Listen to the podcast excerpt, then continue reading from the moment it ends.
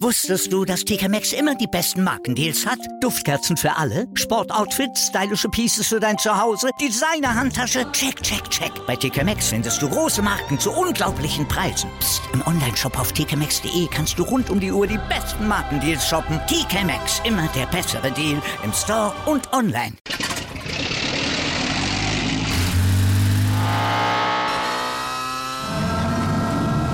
Von 0 auf 100.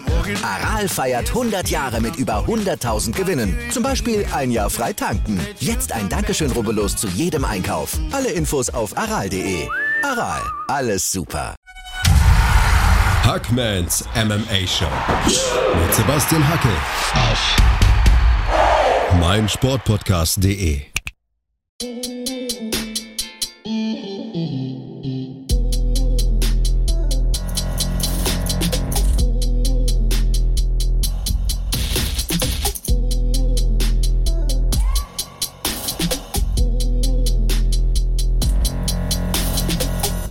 Hallo und herzlich willkommen zu einer neuen Ausgabe. Wie ihr sicher wisst, haben Flo und ich unseren YouTube-Kanal gestartet. Der Channel heißt Championship Rounds. Lasst unbedingt ein Abo da, das wäre mega von euch, Leute. Wir freuen uns auch über Kommentare, Anregungen, Feedback und viele, viele Likes. Unsere Gespräche erscheinen erst auf YouTube und dann wenige Tage später hier.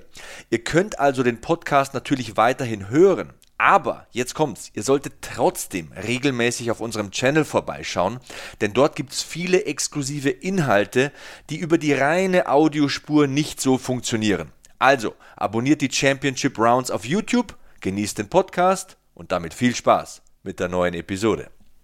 Yo, Freunde, ihr habt wieder die richtige Entscheidung getroffen. Ihr seid hier bei den Championship Rounds. Ich bin mir sicher, ihr habt auch schon ein Abo dagelassen oder das ein oder andere Video kommentiert. Flo hat wieder sein berühmt-berüchtigtes Glänzen in den Augen, denn wir haben ein ganz besonderes Thema heute ausgegraben, mein Lieber. Ja, war jetzt, war letztendlich so ein Fantasy-Pick-Ding. Ist jetzt keine gewagten Thesen vermutlich, die wir da auf die, auf die ähm, Beine stellen, aber ich habe mir einfach mal überlegt, was sind denn Kämpfe, auf die man wirklich Bock hat? Kommen so ein bisschen Fantasy-Picking, also jetzt nicht Adesanya Whittaker, das ist ja schon angesetzt, sondern was erhofft man sich denn von der UFC in diesem Jahr? Vielleicht steckt da hier und da ja so eine kleine Prediction auch drin, könnte ja sein, dass du da eventuell zum Beispiel einen Titelkampf ähm, erwähnst von jemandem, der dann gezwungenermaßen eigentlich noch vorher einen Sieg hätte einfahren müssen. Kann natürlich sein, dass da die eine oder andere Prediction in so einem Match gemachten Match, sage ich mal, in so einem Matchmaking ähm, drinsteckt.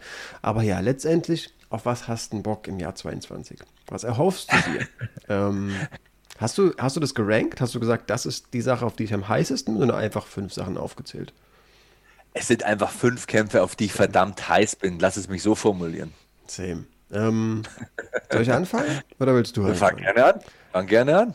Also ich würde, glaube ich, einfach mit dem Kampf, den ich aufgrund von purer Gewaltgeilheit erwähnen äh, würde, sind beide gerade nicht mehr auf dem absoluten Peak ihrer Karriere, aber es sind halt Publikumslieblinge. Und ich habe lange überlegt, boah, so ein Conor Nate 3, einfach allein für die Pressekonferenz würde immer Spaß machen, aber ich will Nate Diaz gegen Tony Ferguson sehen. Das wäre einfach so ein Duell. Oh. Das würde krachen, das würde blutig werden. Das sind beides Leute, die ich nicht mehr gegen so junge, hungrige Wilde sehen will. So ein, keine Ahnung, so ein Raphael Fisiev, so ein Brad Riddell. Ich glaube, die treten die halt windelweich und letztendlich denkt man sich, hm, war irgendwie nicht mehr das, das Wahre. Bis dahin war alles lustig, aber als es dann zum Kämpfen ging, hat Nate Diaz irgendwie nicht mehr so gut ausgesehen. Das Gleiche hat man halt auch über Tony Ferguson immer gesagt. Ich glaube, die haben noch einen richtig, richtig guten Kampf im Tank, aber brauchen dafür einen geeigneten Tanzpartner. Das wäre so ein Tanz, den ich mir liebend gerne anschauen würde. Leichtgewicht oder Weltergewicht? Ja, leicht, leicht schon. Leichtgewicht. Ich weiß nicht, ob Nate hat mal gesagt, mache ich nie mehr. Aber wenn Tony Ferguson frech genug wird, also ich würde ja sagen Catchweight, aber da kennen wir Dana White. Eigentlich ist es mir egal. Ja, von mir aus auch Welterweight, aber ich will es einfach sehen. also ich muss sagen, Nate Diaz, ich glaube, du tust dir ein bisschen Unrecht. Also gegen Leon Edwards, okay, hat er fast alle Runden abgegeben, aber man sieht, er ist immer noch gefährlich.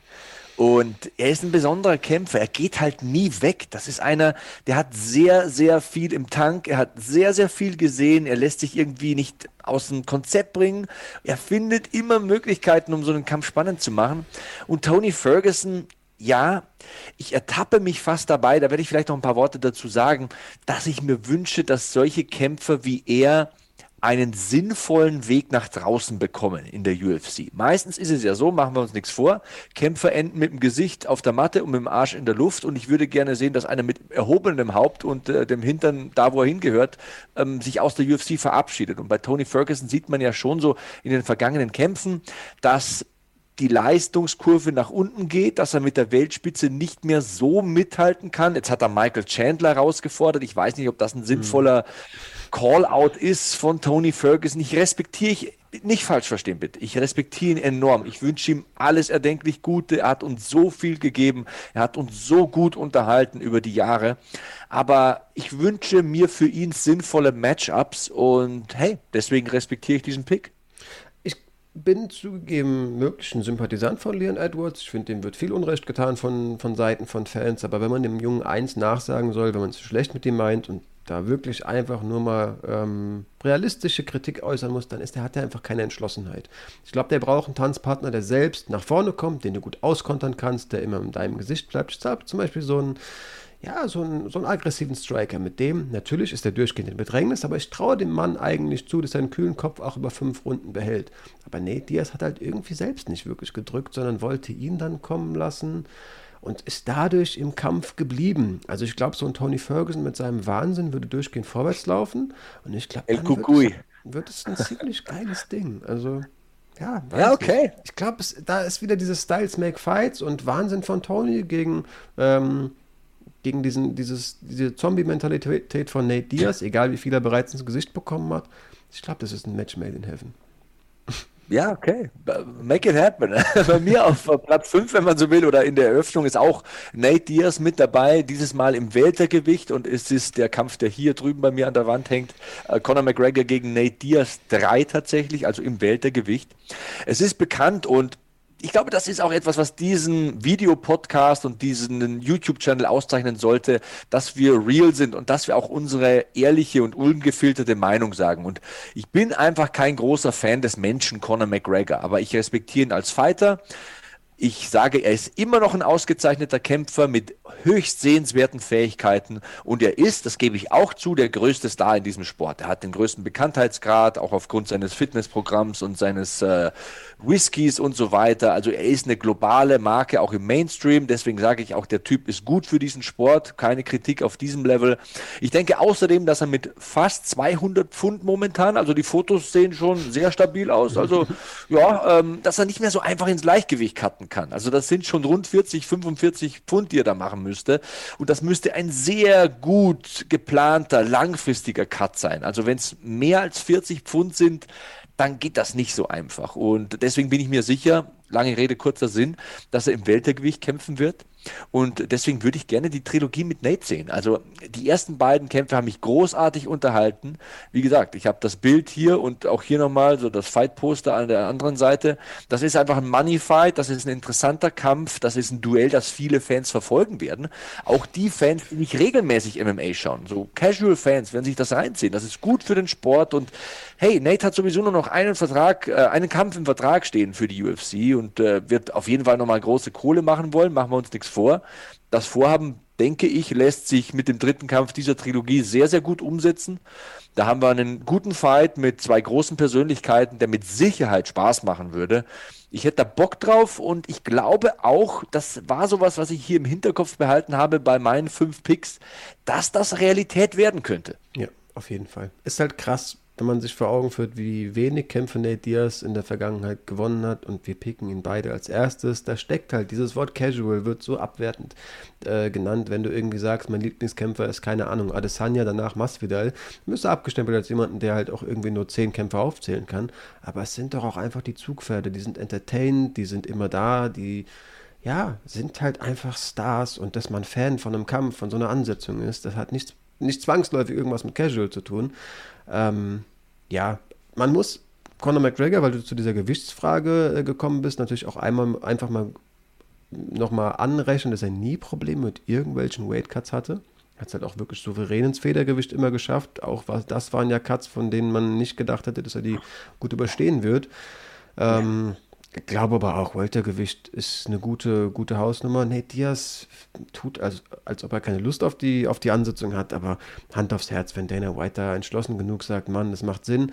Man muss natürlich auch sagen, viele Leute meinen, der Kampf ist immer da, der wird immer groß sein, aber er kann auch schrumpfen. Wenn Nate Diaz noch zweimal umgehauen wird, wie du gesagt hast, vielleicht sogar seinen Vertrag auslaufen lässt und dann da nochmal Verhandlungen komplexer werden, wenn Conor McGregor nochmal verliert, klar wird es immer ein großes Ding sein aber es kann auch schrumpfen und ich will es eigentlich auch bald sehen. Denn der dritte Kampf muss kommen. Dafür waren, wie du gesagt hast, die ersten zwei viel zu vielversprechend. Man muss halt, man muss halt auch bei Nate Diaz mal eines sagen, er kämpft nie gegen die zweite Reihe kämpft immer gegen Killer und er kämpft auch immer Kill or Be Killed. Und die Legacy, das Vermächtnis von Nate Diaz wird sich nicht dadurch definieren, dass er eine Bilanz hat von 25 zu 0 oder 25 zu 1 er hat immer Schlachten geboten, er hat fürs Publikum gekämpft, er ist ein Fighters-Fighter, er will Kämpfe entscheiden und nicht verwalten und er ist einfach eine verdammt geile Persönlichkeit. Und es ärgert mich einfach, ich komme ja aus der Welt des Sports Entertainment. Es ärgert mich, dass Kämpfer das nicht verstehen, dass diese Entertainment-Schiene dazugehört. Du kannst ja ein ausgezeichneter Kämpfer sein, das ist ja auch Grundvoraussetzung und das ist ja auch das, was uns alle begeistert. Aber du darfst eines nicht vergessen, du bist am Ende des Tages eine Marke. Du musst vermarktbar sein und bei dieser Vermarktbarkeit darfst du nicht vergessen, dass du ein begrenztes Zeitfenster hast. Du kannst das nicht machen bis 50 oder bis 45. Mit 35 geht's abwärts. Vaterzeit ist einfach unbesiegt und Nate Diaz hat das verstanden wie kein zweiter. Er ist natürlich, der wird sich nicht untreu, der ist einfach wie er ist. Das ist ein Original, das ist ein OG, das ist ein Gangster von der Straße und ich liebe den Kerl, verdammte Axt. Wie kann man ihn bitte nicht lieben? Das ist die Frage, die man stellen muss ich bin da bei diesem Thema einfach immer inzwischen so ein bisschen zwiegespalten. Das Thema hatten wir auch schon in der einen oder anderen Podcast-Folge. Du sagst jetzt gerade, du musst einfach vermarktbar sein und ich bin da irgendwo bei dir und will auch, dass Leute groß werden und vermarktbar sind, aber so eine zweite Stimme in meinem Kopf fragt da, und sonst? Was, was denn, wenn nicht? Also ich verstehe irgendwie auch, wenn Kämpfer sagen, ich bin Sportler einen Stabhochspringer, den bockt auch nicht, dass kein Mensch zusieht. Das ist halt seine Passion und der macht Stabhochsprung. Da kannst du natürlich berechtigterweise sagen, gut, dann wundere dich auch nicht, dass du eben nicht zu den Topverdienern zählst, obwohl du fünf äh, Siegesserie, eine fünfer Siegesserie gerade äh, hast. Aber wenn Leute sagen, das ist irgendwo auch deine Pflicht, dich als Kampfsportler gleichermaßen als Entertainer zu verstehen, dann gehe ich in die Presse und sage, nee, eine Pflicht ist es auf gar keinen Fall, der ist Sportler, seine Pflicht ist anzutreten. Also auch das, dazu ist er nicht verpflichtet, aber ne, da hat er einen Vertrag, der ist Sportler, der will kämpfen, okay.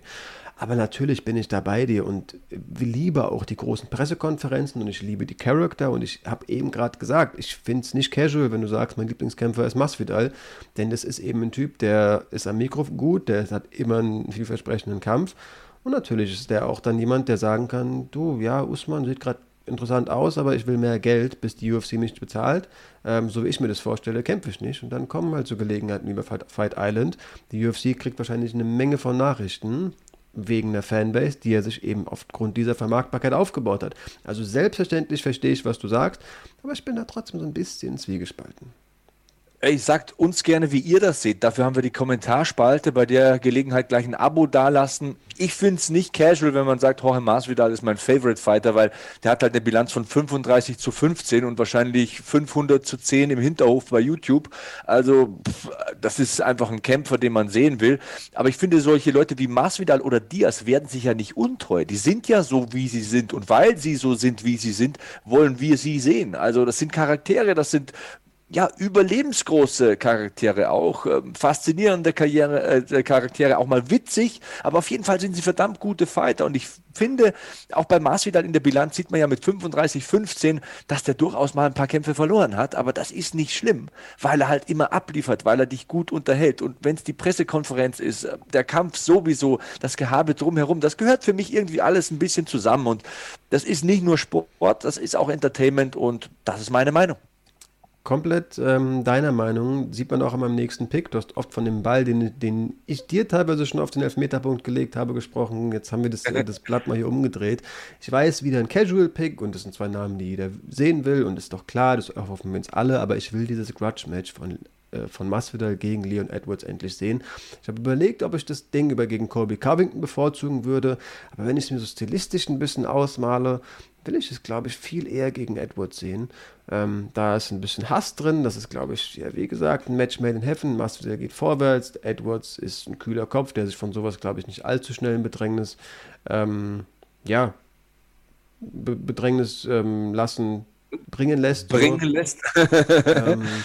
aber trotzdem weißt du auch, hey, schaut euch den Kampf gegen, keine Ahnung, Darren Till an. Masvidal kann halt auch fünf Sekunden nutzen und da auch ein Kampf, der bis dahin, und das hat ja selbst Nate Diaz bewiesen, ähm, der bis dahin eher aussichtslos wirkte, plötzlich auf den Kopf stellen. Ich glaube, da würde ich wirklich relativ gebannt vom, vom, vor meinem Fernseher sitzen und das auch nicht nur fünf Minuten lang. Ich glaube, das wäre ein schönes, langes Tänzchen, das auf jeden Fall einiges für auch Striking-Liebhaber ähm, zu bieten hätte. Ja, und dass Masvidal in fünf Sekunden viel anstellen kann, das kann ja Ben Askren bestätigen, ne? Zum Beispiel, das kann er wohl. nee, würde ich mir auch geben, würde ich mir auch geben. Das ist ein guter Pick. Ähm, ja, schön, auf jeden Fall. Ich mache weiter mit meinem nächsten. Ähm, mein nächster ist ähm, Cyril Gunn gegen John Jones im Heavyweight.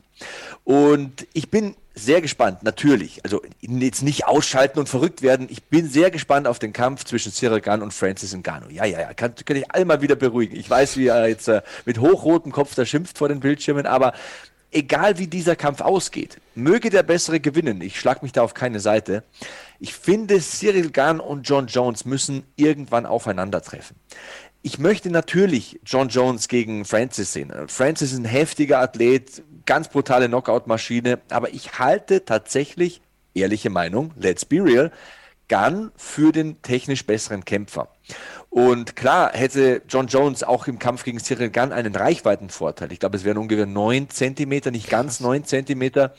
Aber mit Cyril Gunn zu ringen ist schwierig. Mit Cyril Gunn zu clinchen ist auch schwierig.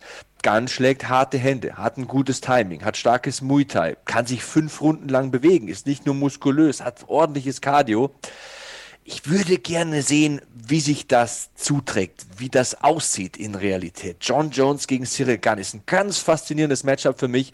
Ich würde mir auch wünschen, again, ich bin kein Fan von John Jones, mache ich auch keinen Hehl draus, als Mensch für mich absolute Katastrophe, aber ich würde mir für ihn wünschen, dass er wieder aktiv ist. Ich glaube, es gibt seinem Leben mehr Struktur, also die volle Struktur hat er nie drin, aber es gibt seinem Leben mehr Struktur, wenn er sich auf einen Kampf vorbereitet, wenn er ein Fightcamp durchläuft, wenn er einen Tagesablauf hat, wenn er nicht zu viel missbauen kann und äh, das wäre ein Kampf gegen einen richtig guten Gegner, den würde auch eher ernst nehmen. Das ist gut für John Jones, das ist gut fürs Geschäft, das ist gut für uns Fans. Make it happen, UFC. Ja, also Dominic Reyes hat ja auch bewiesen, dass John Jones hier und da mal Probleme, oder ist hier und da mal auch gerne mal fünf Runden lang Probleme mit jemandem hat, der in Bewegung ist und auf seinem Fahrrad sitzt und von außen kämpft. Das kann, wie du gesagt hast, Cyril Gahn sehr, sehr gut. Ähm, ich habe den Kampf auch aufgeschrieben, aber nehme ihn dann weg, einfach weil ich gerne über zehn Kämpfe sprechen will, unterschiedliche. Hatte genau den Gedanken wirklich wie du. Francis wäre schon geil, aber ich glaube, stilistisch stelle ich mir den Kampf gegen Cyril noch viel spannender vor. Ähm, ich bin komplett bei dir. Glaube auch, früher oder später wird man ihn einfach sehen. Ähm, aber würde erstmal weitermachen und dachte mir, auf jeden Fall müssen ja auch ein paar Frauen rein ähm, und hätte sehr, sehr viel Lust einfach auf den zweiten Teil von Joanna gegen Whaley Zhang.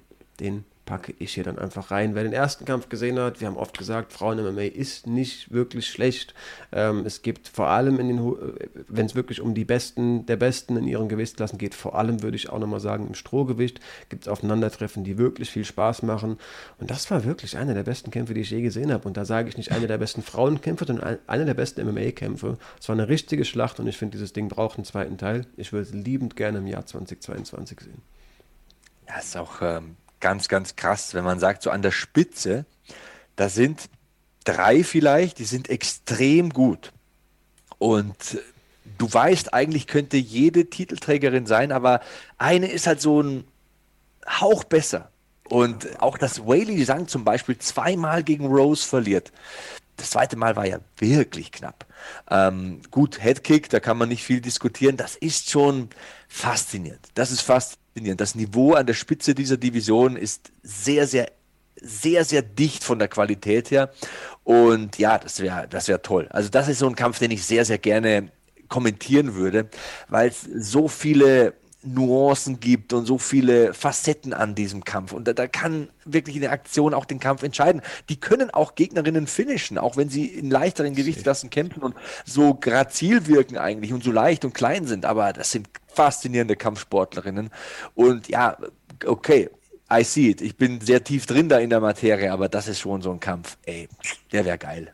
Der wäre richtig geil. Auch noch drüber nachgedacht, einfach weil die stilistisch auch gerne mal verglichen werden. Joanna gegen Marina Rodriguez wäre auch so eine Ansetzung, wo ich mir auch denken würde, pff, da wird es auch richtig krachen. Aber die haben noch Unfinished Business. Joanna hat sich auch viel beschwert, dass sie den Kampf eigentlich gewonnen hat. Das hätte man ihr auch geben können. Ich habe ihn bei Wiley gesehen, aber jeder weiß, dass das wirklich sehr hauch, hauchdünn war.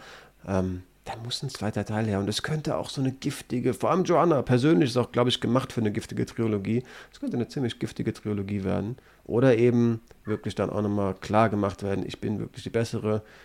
Ich war zu Recht Championess, Whaley Zhang und in den nächsten Titelkampf. Alles, was passieren würde, wäre geil, es wäre vielversprechend. Für mich muss das Ding her.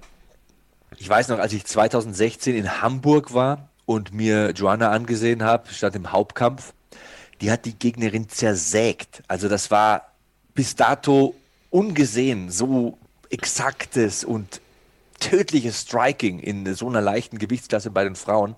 Und jetzt sprechen wir fünf Jahre später davon, dass sie schon fast so ein bisschen der Gatekeeper wird zur Top 5. Also an der wollen jetzt die Leute wieder vorbei, um zum Titel zu kommen. Das ist so schnell und so krank, wie sich dieser Sport entwickelt. Also so heftig, das einfach zu sehen, dass eine Joanna Jędrzejczyk jetzt um den Verbleib an der Spitze kämpfen muss ist schon heftig. Ja? Also unfassbar. Ähm, jemand, der sich an der äh, Spitze festgesetzt hat, das ist äh, hier Kamaru Usman. Für mich äh, auf Platz 3 in meinem Ranking, wenn man so will. Kann man natürlich austauschen. Wären alles Dream-Matchups für mich. Ich würde ihn gerne gegen Hamzat Kimaev sehen, um den Titel im Weltergewicht. Und ja, das erschreckt jetzt vielleicht den einen oder die andere. Ähm, Kamaru Usman hat aber einfach mal alles besiegt, was du in dieser Gewichtsklasse besiegen kannst. Ich meine, Kobe Covington zweimal, Jorge Masvidal zweimal, Gilbert Burns, Tyron Woodley, RDA, also pff, Damien Meyer. Okay, du kannst jetzt noch ein zweites Match gegen Leon Edwards machen, dann überrundet er den wahrscheinlich auch noch ein zweites Mal. Dem will ich nichts wegtun, dem Leon Edwards, aber ich glaube, Usman ist einfach da Favorit.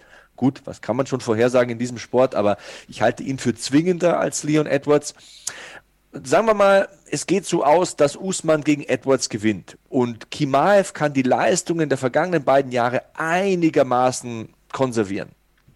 Da stelle ich mir einfach die Frage, was muss Hamzat Kimaev dann noch leisten, um den Title Shot zu bekommen? Und die Frage habe ich mir wirklich mal stichhaltig gestellt und ich versucht sie auch mit einem Satz zu beantworten. Und mein Antwortsatz wäre, er müsste noch ein, wahrscheinlich zwei gerankte Gegner besiegen.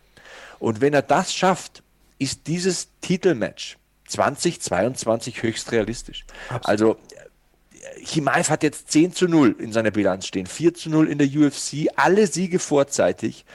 Wenn er jetzt noch einen Kampf bekommt gegen Belal Muhammad vielleicht oder gegen so einen Vicente Luque oder Neil Magny, wo er in meinen Augen auch Favorit ist und den gewinnt, boah, ich glaube, dann ist er mal richtig nah dran am Titel. Ja, ich meine, wir hatten gerade die Diskussion und ich habe gesagt, ein Kampfsportler muss gar nichts außer kämpfen. Ähm, vom Hype und dem, dem Entertainment, dem du eben auch ähm, ja eigentlich hinterher sein solltest.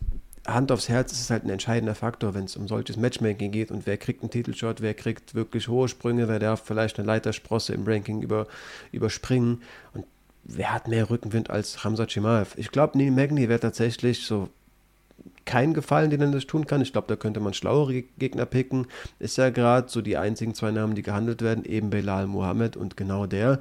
Aber ich glaube, so ein Belal Mohammed hat einen super Rekord, jetzt inzwischen gute Leute weggehauen. Wenn er den wirklich besiegt, dann könnte es der einzige Kampf sein, den er braucht. Ich habe in meinem Ranking, ich habe es jetzt nicht so gepickt, aber auch mal so ganz Fantasy-Fight-mäßig, wir haben ihn auch thematisiert in der letzten Folge, so ein Amosov vielleicht äh, mir mal vorgestellt, was wäre denn, wenn der in die UFC kommen würde. Das wäre halt auch ein Gegner für Usman. Ähm, das wäre auch so ein, so ein Dream-Matchup, aber man, da spinne ich mir viel zusammen. Ich glaube, der bei Bellator wird er gut bezahlt, der wird da erstmal bleiben ja, es wird schnell gehen und ich könnte fast schwören, wir sehen dieses Jahr Chimaev gegen Usman. Verrückt. Da kriege ich wirklich äh, Bluthochdruck, wenn ich über das Matchup zu lange nachdenke. Ruhig, es läuft, ruhig, es läuft.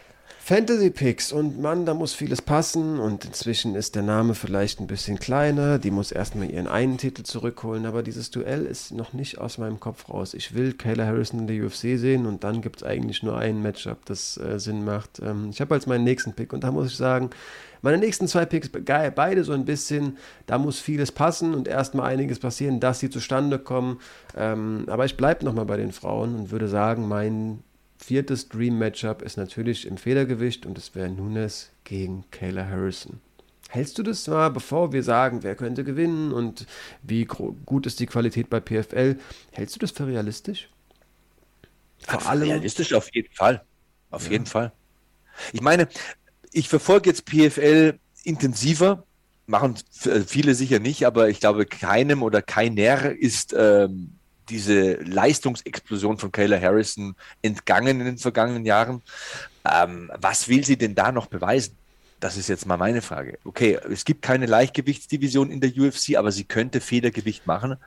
Das wäre einfach nur ein logischer Schritt von Kayla Harrison, die ja eine ausgewiesene Wettkämpferin ist. Ne?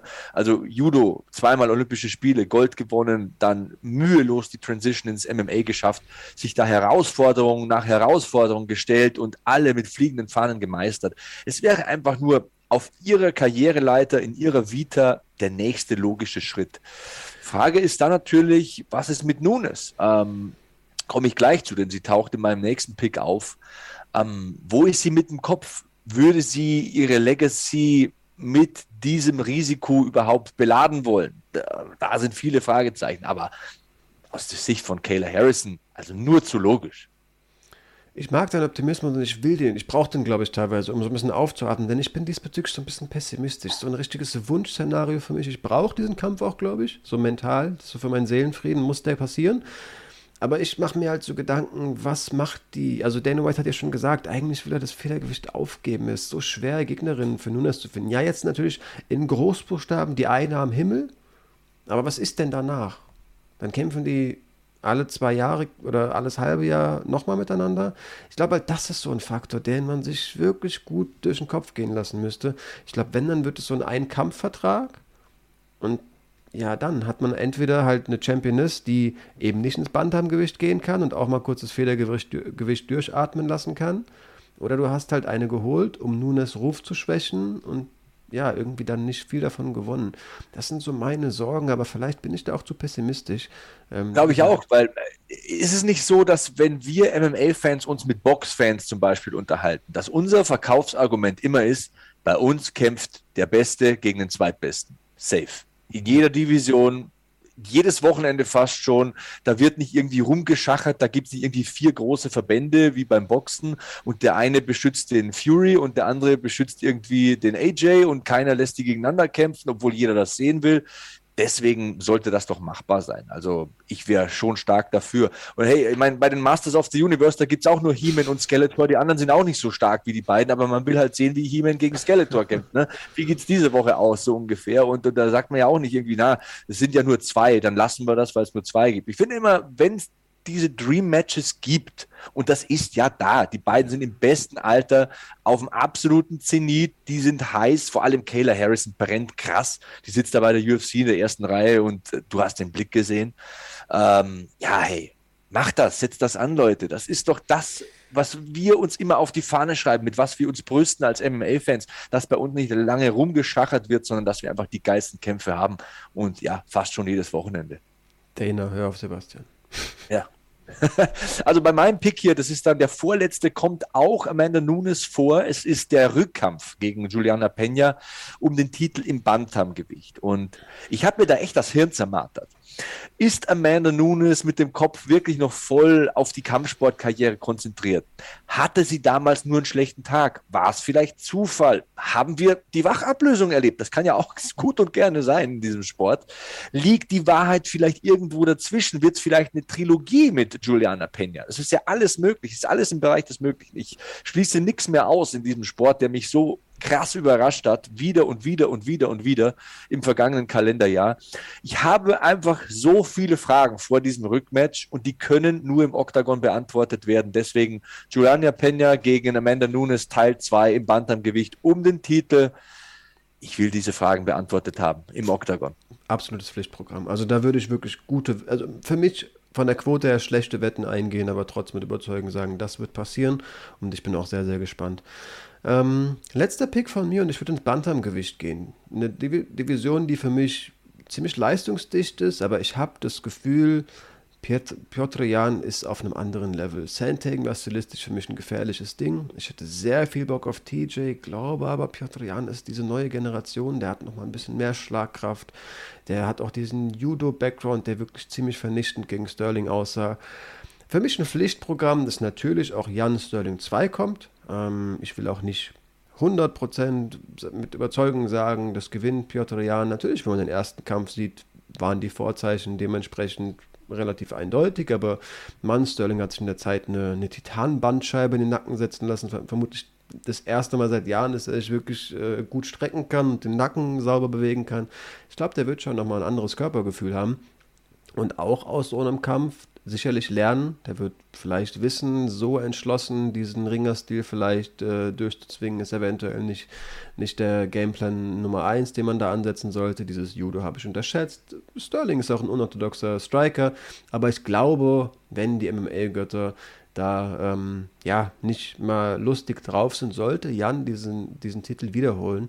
Und dann würde ich super gerne aufgefordert werden, einen Kniefall zu machen.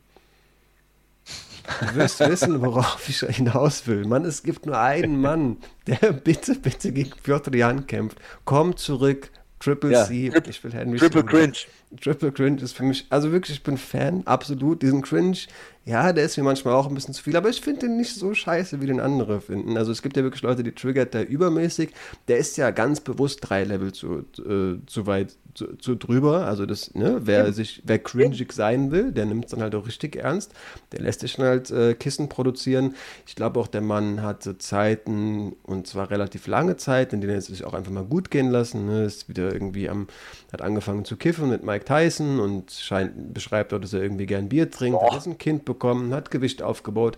Aber der hat hier und da angedeutet, dass er relativ entschlossen am, am ähm, Comeback arbeitet hat er so ein bisschen auch mit Wolkonowski irgendwie bei irgendwie Tweef gehabt, wo ich mir dachte, boah, Henry, ja, ich bin wirklich sehr überzeugt von deinen Qualitäten, aber Federgewicht ist, glaube ich, wirklich ein bisschen zu viel. Für mich gehört er aber auch nicht ins Fliegengewicht, sondern ist der beste Henry, wenn er im Bantamgewicht da ist. Und wenn der Mann es wirklich schafft, an die alten Tage nochmal noch mal anzuknüpfen und die Qualität wieder reinzuholen, er scheint ja viel im Gym als Coach zu sein, ich so jemandem juckt in den Fingern, der wird selbst auch trainieren, dann will ich bitte Henry Cejudo gegen, Henry Cejudo gegen Piotr Jan sehen. Das ist mein letzter Kampf.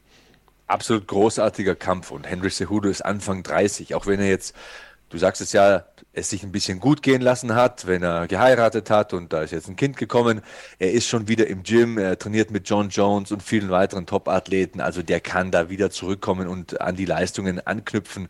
Ja, und was er zu zeigen imstande ist, das hat man ja immer wieder gesehen. Denk an den Kampf gegen TJ Dillashaw zum Beispiel. Ja, also das ist ein ganz großer dieses Sports und natürlich ist er cringy, was ich ihm aber hoch anrechne. Es ist nicht so geschmacklos wie zum Beispiel bei Colby Covington, wo es dann so ins Rassistische geht und so, ja, ähm, Dinge ausgepackt werden, bei denen ich mich nicht mehr wohlfühle. Wenn es bloß ein Kissen ist oder wenn er die Schlange dabei hat beim Wiegen, das ist für mich alles in Ordnung und das macht es auch sehenswert. Da hat er irgendwie seine 15 Sekunden Fame auf Instagram und holt sich ein paar tausend Follower dazu. Das ist alles okay. Unterm Strich steht aber eines, das ist einer der besten Kämpfer aller Zeiten.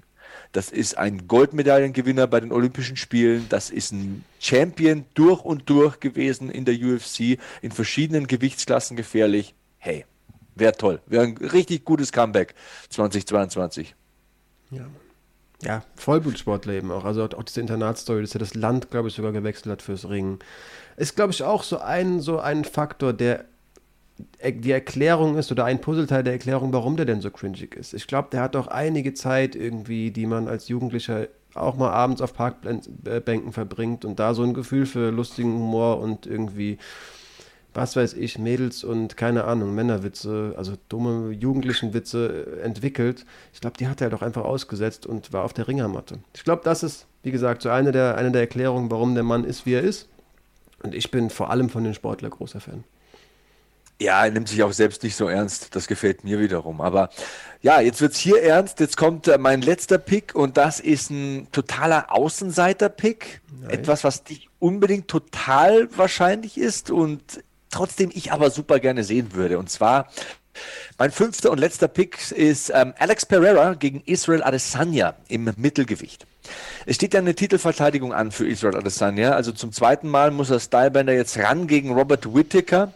Aber wenn man gesehen hat, und bitte auch das nicht falsch verstehen. Ich habe mir gerade erst einen Robert Whittaker Pulli bestellt. Also ich bin Mordsfan von dem Typen. Er kämpft geil, ist eine Maschine. Was er gegen Joel Romero geleistet hat, das war ja wohl mal übermenschlich. Also total krasser Ringer, Striker, tougher Fighter, ich will dem nichts wegtun, aber wir sind uns doch alle einig, wenn wir den ersten Kampf hier zu Rate ziehen und nochmal äh, Revue passieren lassen, dass Whittaker der klare Außenseiter ist hier im Rückkampf gegen Israel Adesanya. Und wenn es denn so läuft, wie wir wahrscheinlich denken, dass es laufen wird, wobei das ja auch immer gefährlich ist in diesem Sport, sehe ich auch, dann stellt sich die Frage, was kommt denn dann für Israel Adesanya im Mittelgewicht? Im Light Heavyweight ist er einfach ein bisschen zu käsig, da ist er nicht so, da ist er nicht stabil genug, deswegen wird es wohl weiterhin das Mittelgewicht bleiben. Und er hat Marvin Vittori zweimal besiegt. Er hat Paulo Costa deklassiert.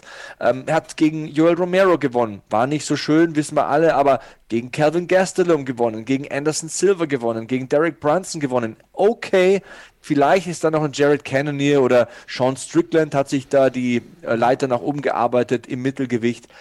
Aber wenn Alex Pereira noch ein paar Siege sammelt, wenn er seine Fähigkeiten weiter ausbauen kann, wenn er jetzt erstmal an Bruno Silva vorbeikommt, dann wäre das ein Matchup für die Zukunft, das ich verdammt gerne sehen würde, weil wir auch den Beweis haben, dass Pereira Israel Adesanya schon zweimal besiegt hat. Einmal durch Punkte in einem Kickboxkampf, einmal durch Knockout in einem Kickboxkampf. Und es ist nicht davon auszugehen, dass Israel Adesanya einfach aufgrund dieser Tatsachen, die ich jetzt genannt habe, anfangen wird zu grappeln gegen Alex Pereira. Das wird ein Striking-Matchup werden. Das wird auf höchstem Niveau stattfinden. Falls es stattfindet, deswegen für mich ein Traum und bei mir auf Platz 1 ich auch sehr, sehr lange drüber nachgedacht. Die Story ist einfach viel zu geil. Du hast gesagt, natürlich, der Bronson hat jetzt eine, hat die Haare gefärbt und seitdem hat sich seine Genetik verändert. Und natürlich, du hast den Kennedy erwähnt. Aber es sind halt so die einzigen zwei Namen, die man gerade wirklich, wo man überlegen kann, ja, die könnten es sein. Aber ja, dann ist es noch ein Sieg. Und ich glaube auch da, vielleicht so ein bisschen anders, nicht eine Frage von Marketing und von Bekanntheit, aber eben von der Story. Manche Wege zum Titel sind kürzer als andere. Für den einen ist ein Sieg gegen Sean Strickland von mir aus, war gerade erwähnt, weniger wert als für den anderen. Und für Pereira ist das, sind es zwei Leitersprossen, das ist ganz, ganz sicher. Halte ich nicht für unrealistisch. Vielleicht ist 2022 ein bisschen früh, aber es kann super schnell gehen und Bock auf den Kampf habe ich auf jeden Fall sehr. Ich, ich, wollte einfach derjenige sein, der dann Ende 2022 oder bei der ersten Ausgabe 2023 sagen kann, Hey, ich hab's, ich hab's euch gesagt. I told you. quasi da. ähm, so sieht's aus. So sieht's aus. ich hätte Bock auf den Kampf. Ich hoffe, ihr hattet Spaß, ihr hattet Bock an dieser Folge. Ähm, bisschen, ja, Fantasy-Picking war nicht so mit Wissen fundiert und Vorbereitung und ich bin da sicher, ähm, dies und das muss passieren und einfach nur eine Äußerung von Wünschen. Aber manchmal muss man sich oder darf man sich auch einfach mal was wünschen. Die UFC, du hast gesagt, ist in Gönnermanier, wenn es um Matchmaking geht und in der Regel erfüllen die Wünsche von Fans. Ich bin mal sehr, sehr gespannt, wir haben jetzt zehn unterschiedliche Kämpfe, also ja, zehn Kämpfer aufgesagt, fünf unterschiedliche Kämpfe, wie viele von denen zustande kommen. Ähm, wie immer, drückt gerne auf den Daumen nach oben, aber vor allem schreibt mir oder uns eure Traum-Matchups rein. Realistisch bleiben, wir haben nur 365 Tage in einem Jahr, da ist auch teilweise irgendwie den Non-Ranked-Kämpfer im Titelkampf zu hoffen, wirklich sehr optimistisch. Aber was sind realistische Matchups, ähm, auf die ihr, die ihr eigentlich nicht verzichten könnt, die ihr euch erhofft? Ähm, bin sehr gespannt, was da noch zustande kommt. Ich hätte noch 100 weitere aufzählen können, ähm, aber vielleicht habe ich das eine oder andere ja auch ins nächste Video gepackt. Ähm, da habe ich mir auch bisschen Fantasie spielen lassen und auf jeden Fall ein paar Hot Takes rausgehauen. Ich bin mal sehr gespannt, welche Champs du am Ende des Jahres noch als Champion prediktest. Ich hätte tatsächlich auf dieser Liste zunächst auch ein paar Retirement-Fights gehabt. Also Andrei Arlovski wäre mir in den Sinn gekommen, Cowboy Cerrone mhm. ist da irgendwo rumgeschwebt. Diego Sanchez, ich weiß, ich weiß, das wird nie passieren, da ist das Tischtuch zerschnitten zwischen ihm und der UFC, aber es wäre auch so ein Kandidat gewesen, wo ich sage, bei solchen Namen habe ich einfach das Gefühl, dass ich als Fan dankbar sein muss. Ich schaue die schon zehn Jahre plus, die haben immer abgeliefert, die haben irgendwie nie Nein gesagt, haben jeden Kampf angenommen, haben immer abgefeiert äh, und geliefert im Oktagon. Deswegen wünsche ich mir zum Beispiel bei einem Andre Arlovski oder bei einem Cowboy Cerrone, dass er so einen letzten großen Kampf bekommt gegen eine weitere Legende, so ein Legendenduell irgendwie, das auch, ja, gewinnbar ist, dass er tatsächlich auch gewinnen kann, dass kein Mismatch ist weil, wie gesagt, ich wiederhole mich, ich weiß, aber meistens enden die halt irgendwie mit dem Gesicht auf der Matte und der Hintern streckt irgendwie gegen Hallendecke und ich möchte halt immer, dass solche Legenden, solche Größen, solche Stars des Sports den Sport auch als solche verlassen, aufrecht und unter ihren Bedingungen. Ich wollte aber die Liste nicht so negativ machen, das sollte so eine Dream Match Liste werden und deswegen habe ich mich dann für das entschieden, aber das noch so als kleines Sternchen irgendwie am Ende so ein letzter großer Kampf für Alowski, für Cerrone, ja, vielleicht Matt auch Brown, für Diego Sanchez. Clay Matt Brown, you name it. Also du weißt, was ich meine. Ja. Dass die halt nochmal eine Bühne bekommen, wobei bei Clay Guida muss man halt sagen, den musst du halt irgendwie, der, der muss halt irgendwie im Oktagon sterben. Also der ist ja irgendwie von der Physis wie ein 20-Jähriger. Aber ja, ich hoffe, es kommt drüber, was ich sagen will. So diese Stars und diese krassen Fighter der vergangenen 10 plus Jahre, die uns immer begeistert haben, die so viel von sich in diesen Käfig gelassen haben, die möchte ich irgendwie unter guten Umständen gehen sehen. For lack of better words irgendwie. Also ich weiß nicht, wie ich es besser ausdrücken könnte, aber War ja. Ich, und ja. glaube ich, auch eine Sache, die man gerne vergisst. Also vielleicht auch ein Appell kann man daraus irgendwie ableiten. Die Leute, wenn ihr bei diesem Tale of the Tape seht, jemand ist 35, jemand ist 36 und tritt da in der UFC an wertschätzt ja. das und seht es ja eben nicht als selbstverständlich an, dass sie nochmal eine gute Leistung liefern. Kann immer der letzte Kampf sein und so banal das in manchen Köpfen ist oder so, so weit es für viele Leute gedacht ist, dafür, darauf sollte man eigentlich hoffen, wie du gesagt hast, mit einem guten Kampf zu gehen. Wie geil wäre es an Clay Guidas Stelle, wenn er was weiß ich was, Michael Johnson besiegt hätte und gesagt, ich bin so dankbar für alles, was ich habe, aber hier ist doch ein guter Moment, Cut, äh, einen Cut zu setzen. Natürlich ist man da gleichermaßen traurig, aber so ein Carlos Conde zum Beispiel hat es geschafft. Der hat halt ich finde es halt immer groß, wenn du im Ring sagen kannst, das ist es. Er hat es dann halt gemerkt, als er zu Hause war und das, er vermutlich angerufen wurde und gesagt, und wann willst du das nächste Mal? Und hat gemerkt, eigentlich kann mich nicht aufraffen. Aber der hat halt auf dem Papier Siege stehen. Der hatte eine gute Zeit und hat gesagt, danke. Das war's, ich bin happy. Das ist schon, das sind Momente, die, wie gesagt, einfach so beiläufig teilweise hingenommen werden, aber das sind große Entscheidungen und richtige Entscheidungen in vielen Fällen. Bin ich komplett bei dir, aber Optimismus, wir wollen lieber ähm, Edwards gegen Masvidal sehen und die jungen Hungrigen sich nochmal noch mal wild ähm, die Köpfe von den, von den Körpern schlagen sehen. okay, also ihr wisst, was zu tun ist. Like, subscribe und ja, bringt positive Energie mit und Vorfreude, denn das nächste Video kommt bald. Wusstest du, dass TK Maxx immer die besten Markendeals hat? Duftkerzen für alle, Sportoutfits, stylische Pieces für dein Zuhause, Designer-Handtasche, check, check, check. Bei TK Maxx findest du große Marken zu unglaublichen Preisen. Psst. im Onlineshop auf tkmaxx.de kannst du rund um die Uhr die besten Markendeals shoppen. TK Maxx, immer der bessere Deal im Store und online. Wieder live von ihrem Toyota-Partner mit diesem Leasing-Auftakt. Der neue Toyota Jahreshybrid. Ab 179 Euro im Monat ohne Anzahlung. Seine Sicherheitsassistenten laufen mit und ja, ab ins Netz mit voller Konnektivität. Auch am Start die Toyota Team Deutschland Sondermodelle. Ohne Anzahlung geht's in die nächste Runde. Jetzt los sprinten zu Ihrem Toyota-Partner. Dir hat dieser Podcast gefallen? Dann klicke jetzt auf Abonnieren und empfehle ihn weiter. Bleib immer auf dem Laufenden und folge uns bei Twitter, Instagram und Facebook. Mehr Podcasts aus der weiten Welt des Sports findest du auf meinsportpodcast.de.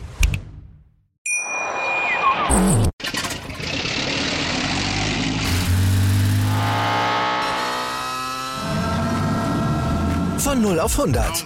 Aral feiert 100 Jahre mit über 100.000 Gewinnen. Zum Beispiel ein Jahr frei tanken. Jetzt ein Dankeschön, rubbellos zu jedem Einkauf. Alle Infos auf aral.de. Aral, alles super. Wie viele Kaffees waren es heute schon? Kaffee spielt im Leben vieler eine sehr große Rolle. Und das nicht nur zu Hause oder im Café, sondern auch am Arbeitsplatz. Dafür gibt es Lavazza Professional. Kaffee am Arbeitsplatz, der genauso lecker schmeckt wie in eurem Lieblingscafé. Die perfekte Kaffeelösung für jede Art von Unternehmen. Klein, mittel, groß. Ihr habt auf jeden Fall einen Kaffee, der schmeckt. Die richtige Motivation für eure Arbeitstage. Alle Infos zu Lavazza Professional findet ihr auf lavazzapro.de mit allen Kaffeelösungen für euer Büro. Ich habe mich natürlich schockverliebt, weil die war wirklich ganz, ganz klein. So begann die Mensch-Hund-Beziehung zwischen Christina und Tierschutzhund Frieda. Und wie es danach, nach dem ersten Moment der Verliebtheit, so weiterging und welche Klippen es danach zu umschiffen galt, das hört ihr in der neuen Ausgabe von Iswas Dog, dem Podcast für harmonische Mensch-Hund-Beziehungen. Iswas Dog? Mit Malte Asmus. Überall, wo es Podcasts gibt.